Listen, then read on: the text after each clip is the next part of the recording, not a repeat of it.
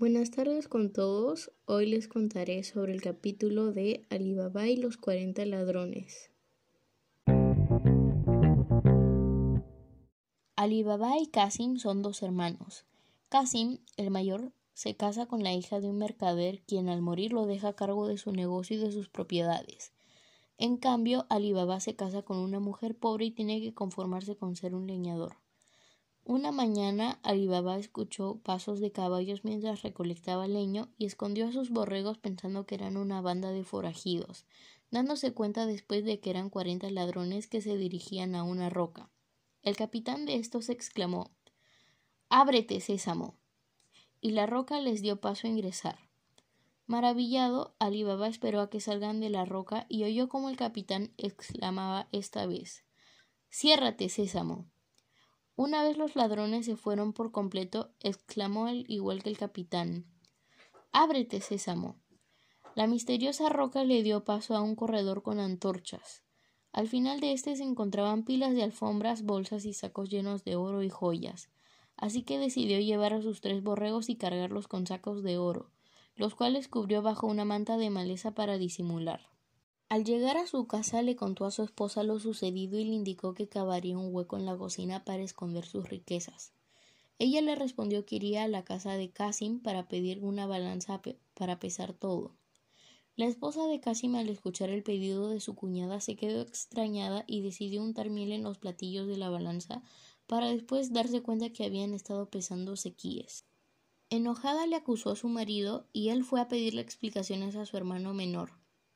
Alibaba contó todo lo sucedido a su hermano y le indicó dónde estaba la cueva. Casim fue entonces con doce mulas a la roca y exclamó Ábrete, sésamo. Cuando se abrió totalmente, entró con todas las mulas y comenzó a cargarlas del dinero y joyas. Estaba tan embriagado por su ambición que olvidó lo que tenía que decir para salir de ahí. Pasadas las horas, llegaron los ladrones y lo asesinaron, como sospechaban que alguien más aparte del ya muerto Casim sabría de sus tesoros, decidieron descuartizarlo y dejarlo en la puerta. A todo esto la mujer se comenzó a preocupar por su esposo y le pidió a su cuñado que vaya a buscarlo. Al llegar Ali Baba metió a su hermano descuartizado en un saco y lo llevó a su casa, donde informó a todos sobre la triste noticia. La mañana siguiente la criada fue a la botica para comprar una medicina que se daba para cierta enfermedad peligrosa, y así los ladrones no se enteren de que Alibaba estuvo en la roca. También fue donde el sastre Mustafa y le pidió que cosiera el cuerpo de su amo y que lo colocara en una mortaja. Todo esto con una venda para que no sepa dónde lo llevaron y pagándole dos sequíes para que no se lo diga a nadie. Los ladrones, al ver que los restos del cadáver habían desaparecido, idearon un plan para identificar al otro individuo que irrumpía en su cueva el cual consistía en que uno de ellos se vestiría de acaudalado y preguntaría por todos los muertos que habían sido enterrados, y así lo hicieron. Uno de ellos le preguntó a Mustafa por las personas fallecidas, y éste le presumió haber cosido en la oscuridad un cuerpo y una mortaja para éste. El ladrón le pagó para que lo llevara al lugar y una vez ahí, cuando Mustafa se retiró, dibujó una cruz con una tiza blanca sobre la puerta de la actual casa de Alibaba y fue donde los demás ladrones. Mariana, la criada, al darse cuenta de esto y viendo que tal vez no es una buena señal, decidió poner una cruz blanca a todas las puertas del vecindario, haciendo que los ladrones se confundan. Al no funcionar este plan, otro ladrón lo intentó, siguiendo los mismos pasos, pero en vez de una cruz blanca hizo una roja, y al igual que la vez anterior, Mariana se dio cuenta y dibujó una cruz roja en todas las puertas del vecindario. Viendo que los planes no daban resultados, el capitán decidió vestirse de un jeque que comercia con aceites y llevó diecinueve mulas, cada una con dos odres, uno con aceite y el resto con cimitarras, dagas y alfanjes ocultos en el interior de estos. El plan iba perfecto, el falso jeque entró en la casa de Alibaba y los ladrones estaban esperando la señal para entrar a atacar. Pero Mariana, al ver que no tenía más aceite para cocinar, decidió servirse un poco de los odres del jeque, dándose cuenta que no había aceite y que los ladrones, pensando que era su jefe, preguntaban ¿Es ya la hora de salir, capitán? a lo que Mariana respondía con voz ronca a cada uno de los treinta y siete ladrones.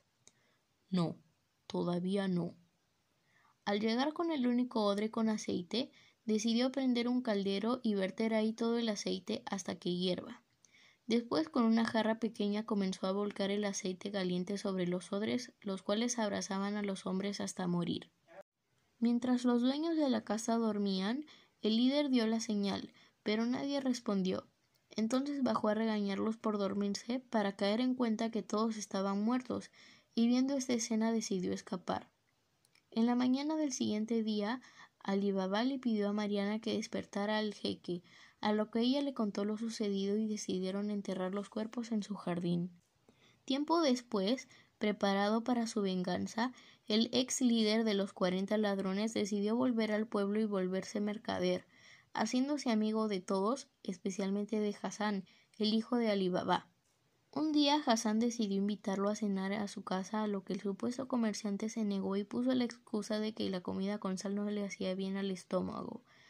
Así que Mariana hace la cena sin sal, pero sospechando de éste por la misma excusa y también porque reconoció al ladrón que intentó asesinarlos e ideó su último plan.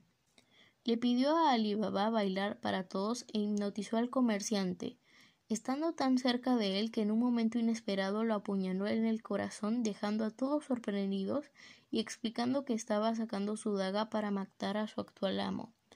Así, Ali Baba decidió casarla de inmediato con su hijo Hassan por su gran inteligencia. El fragmento de la historia que escogí es Para impedir la amenaza del bandido, la criada ideó un ingenioso plan. Primero suplicó a Ali Baba que le permitiese bailar ante los comensales, y, para desesperación del capitán, Ali Baba dio su consentimiento. Después abandonó la sala del convite y fue a buscar a su armario una hermosa túnica de tela de Alejandría, como las que solían utilizar las bailarinas. Se vistió con ella, se tapó el rostro con un velo y en el cinturón de oro trenzado con joyas que ceñía su talle y hacía resaltar sus caderas, sujetó una daga de delicada filigrana e incrustaciones de piedras preciosas. Luego buscó al joven Abd Allah le entregó una pandereta y le ordenó que la acompañara en su danza. Mariana regresó entonces a la sala del banquete, hizo una profunda reverencia a todos los presentes e inició una larga serie de pasos acompasados y bellas mudanzas en el centro de la estancia, mientras Abdalá tocaba la pandereta. Durante largo rato la joven bailó la danza de los velos y la del pañuelo y la de las griegas y la de las persas con una elegancia y ligereza asombrosas. Los ojos del capitán no dejaban de mirarla, suspensos en los pasos de la bailarina. Por último, Mariana sacó su puñal y lo blandió en el aire como si quisiera cortarlo, sin dejar de bailar un solo instante. Cuando terminó su danza, Alibaba le lanzó una moneda, a lo que Mariana respondió con una nueva reverencia. El falso mercader se llevó entonces la mano a la faja simulando la búsqueda de una moneda. Mariana comprendió el peligro, saltó hacia adelante como un gato montés y hundió en el corazón del falso mercader la larga daga de oro que blandía en la mano derecha. El arma atravesó el corazón del capitán, que cayó al cielo convertido en un cuerpo sin alma. Para finalizar, escogí este fragmento ya que Mariana se me hace el personaje más inteligente y valiente de la historia, más que todo en este fragmento no dejándose engañar por los ladrones y siempre defendiendo a la familia de Alibaba con ingeniosas decisiones, siempre teniendo éxito en hacer fallar a sus enemigos. Gracias.